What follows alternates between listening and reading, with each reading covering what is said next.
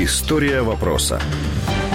На старті предвиборчої кампанії в червні 2015 року рейтинг Дональда Трампа становив 40%, а Гіларі Клінтон 59,3%. Коли держдепартамент США опублікував 7 тисяч сторінок листування з Клінтон, її рейтинг знизився до 51%. За підсумками праймеріс Трамп набрав 46%, а Клінтон 54%. Вже у червні 2016 року чинний президент США Барак Обама підтримав кандидатуру Хіларі Клінтон. Крім того, один з представників республіканської партії Джордж Буш старший старший теж заявив, що голосуватиме за Клінтон. Ситуація змінилася після інформації про хворобу Клінтон та її можливий вихід з перегонів. Тоді рейтинг Трампа виріс до 48,2%. Але пізніше, за підсумками других теледебатів, ситуація дещо змінилася. Гіларі випереджала Трампа вже на 6%. Рекордний відрив кандидата демократичної партії був зафіксований в кінці жовтня. За даними опитування ABC News, Клінтон випереджала свого суперника на 12%. Чергова перевірка ФБР робочого листування Клінтон знову негативно позначилася на її en.